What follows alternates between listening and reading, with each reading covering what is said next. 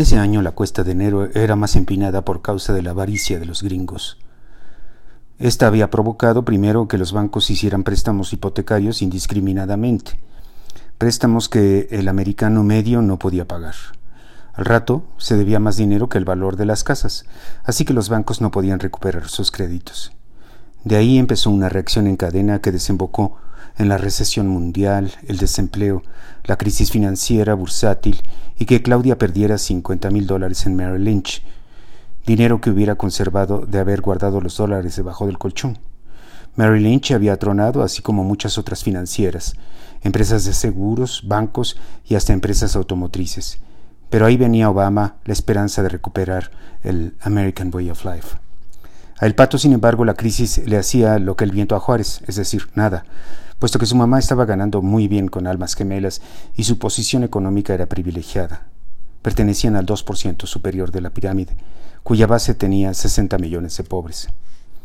El pato había mejorado un poco, pero la tentación, no me dejes caer en tentación, líbrame del mal, estaba ahí, en la persona del junior, reventado, irrefrenable y caótico de Ricardo, que en contraste con el hijo de la dramaturga populachera iba cada vez peor. Ya no pasaba ni un día sin que se metiera una tacha y había escalado a otras drogas, en especial la cocaína base. Ya estaba mezclando todo. Cuando Ricardo pasó por el pato en el bolillo, este se dio cuenta de que su cuaderno, su brother, su hermano de sangre y compañero de reven, orgías y drogas, se veía diez años más viejo. Ricardo había estado en España disque con sus papás, pero en realidad había ido a la escuela de drogas y se estaba doctorando. Su piel era pergaminada, sepia, transparente y arrugada como Tutankamón. Se veía más flaco, sudaba mucho y las manos le temblaban. Mirando a Ricardo, el pato se vio en el espejo del futuro. Tenía que hablar con su cuate, decirle que era indispensable frenar ese estilo de vida. Se subió al bólido que se alejó a toda velocidad, bajo la mirada de la paca que venía del súper. Rápidamente la gordita de Puebla, con cara de acongojada, entró al edificio. Claudia trabajaba como ametrallador en el proyecto para la extensión de la telenovela. No era fácil alargar una telenovela. Aquí estábamos hablando de 80 horas más. Tomando en cuenta que una telenovela tiene unos 100 capítulos de una hora en promedio, 80 más implicaba prácticamente otra telenovela. La paca entró al despacho jadeando. Parecía más bien que el pato era su hijo, no de Claudia. Perdón, señora. ¿Qué pasó, paca? preguntó la escritora con calma. Es que el joven Miguel se fue con el menso ese en el coche que parece bolillo. Claudia sintió calambres en las costillas. Se llevó la mano al cabello que estaba recogido en una cola de caballo. La paca se quedó ahí de pie, esperando. Quería saber qué acción iban a tomar. Carmen salió. Sí, señora. Se fue a la escuela tempranito. Luego una larga pausa. La paca se acercó a Claudia, tronándose los dedos.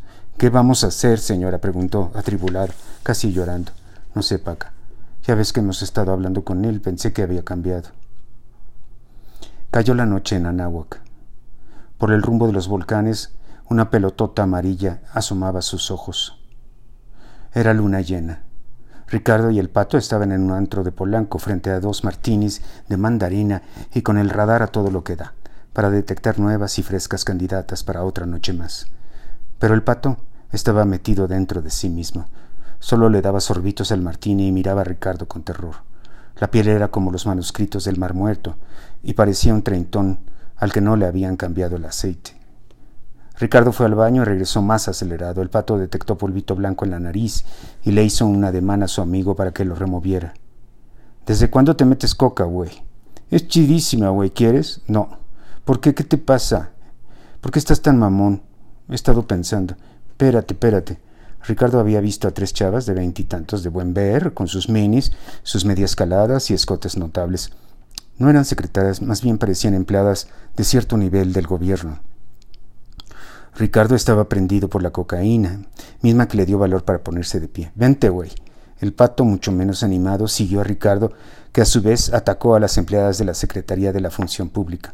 Usó sus armas de rigor y el pato lo secundó sin mucho entusiasmo.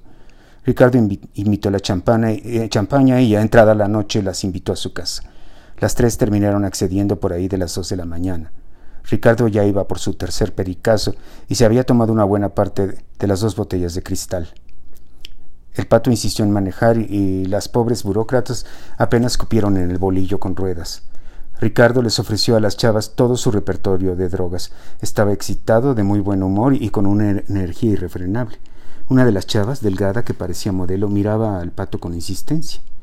En la casa de Ricardo, este puso la música a todo y empezó a preparar margaritas mientras bailaba como en el espectáculo solo para mujeres.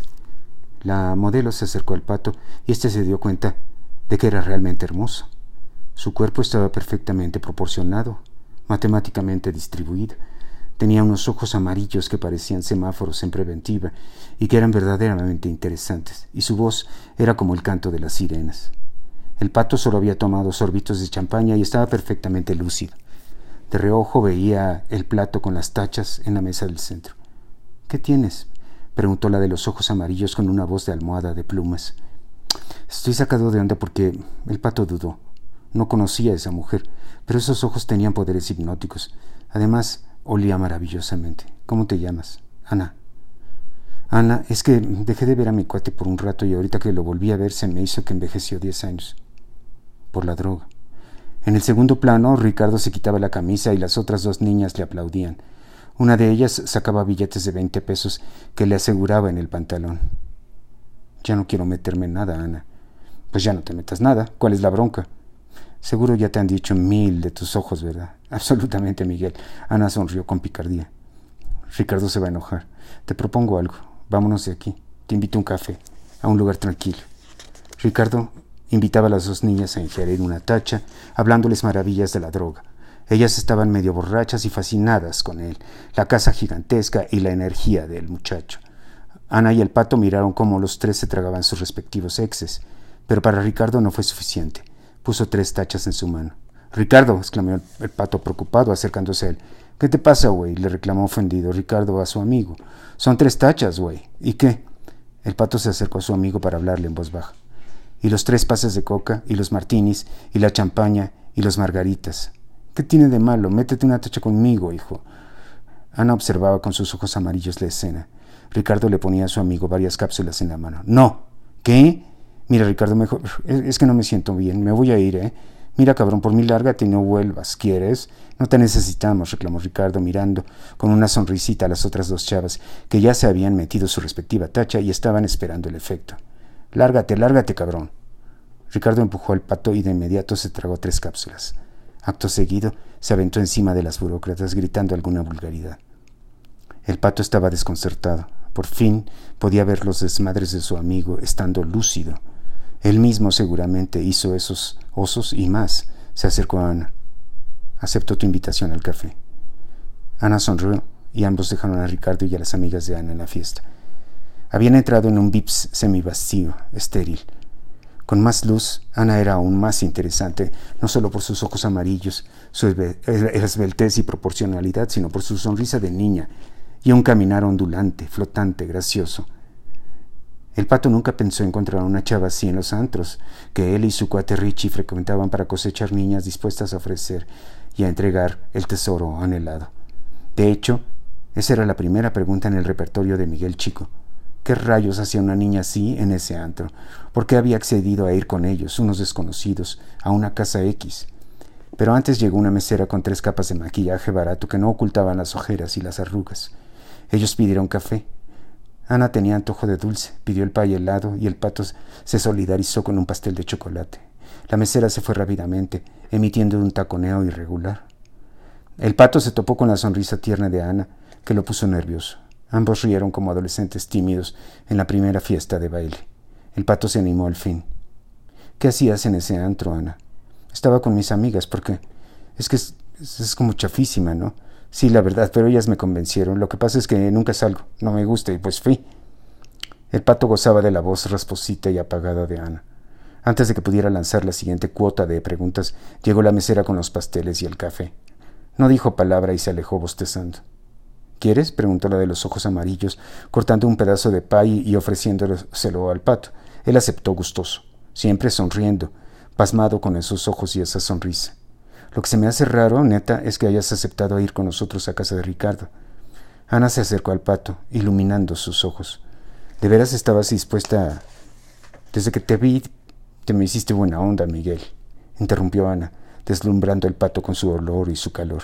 Además, no sé, te veías como muy serio, muy sacado de onda por algo, como indefenso, ¿me entiendes? Y las mujeres tenemos muy desarrollado el instinto maternal. Hubo una pausa. El corazón de Miguel estaba en modo de taquicardia. Ana de cerca era aún más hermosa. La lengua y las cuerdas vocales del pato ya no respondían a ninguna instrucción. ¿Por qué estás tan sacado de onda? ¿Por qué tienes un amigo como Ricardo? ¿Por qué te metes droga, Miguel?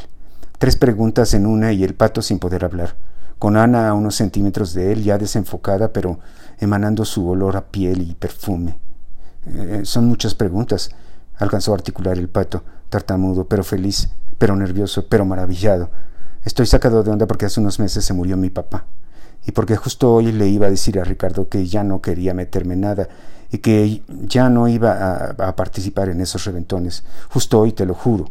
Silencio, pausa solo los ojos encontrados, encadenados. Te creo, dijo Ana casi inaudiblemente. ¿No te parece increíble? Justo hoy, hoy que iba a cambiar mi vida, te conozco a ti. Cuéntame de tu papá, pidió Ana suavemente. Éramos muy unidos. Mis papás se divorciaron hace años y yo me llevaba mejor con él. El pato no pudo evitar derraparse, soltar un gallo y quebrar la voz. Ana vio la tristeza de la pérdida, el dolor de Miguel. Entendía ese dolor, lo había vivido ella misma. Sabía que la muerte del padre de ese chavo había sido repentina, inesperada. Cuando Ana leía y comprendía el dolor del pato, sonó su celular. Ana vio el identificador y le dijo a Miguel Jr. que era una de sus amigas que seguramente estaría hasta atrás. No quería contestarle, pero al fin lo hizo. Al principio Ana no entendía nada, solo escuchaba una voz histérica, hablando con lengua secreta, gritando, interrumpiéndose con sollozos. Al fin, Ana entendió lo que estaba diciendo su amiga. Ricardo estaba tirado en el piso de la sala de su casa, inconsciente y con espuma en la boca.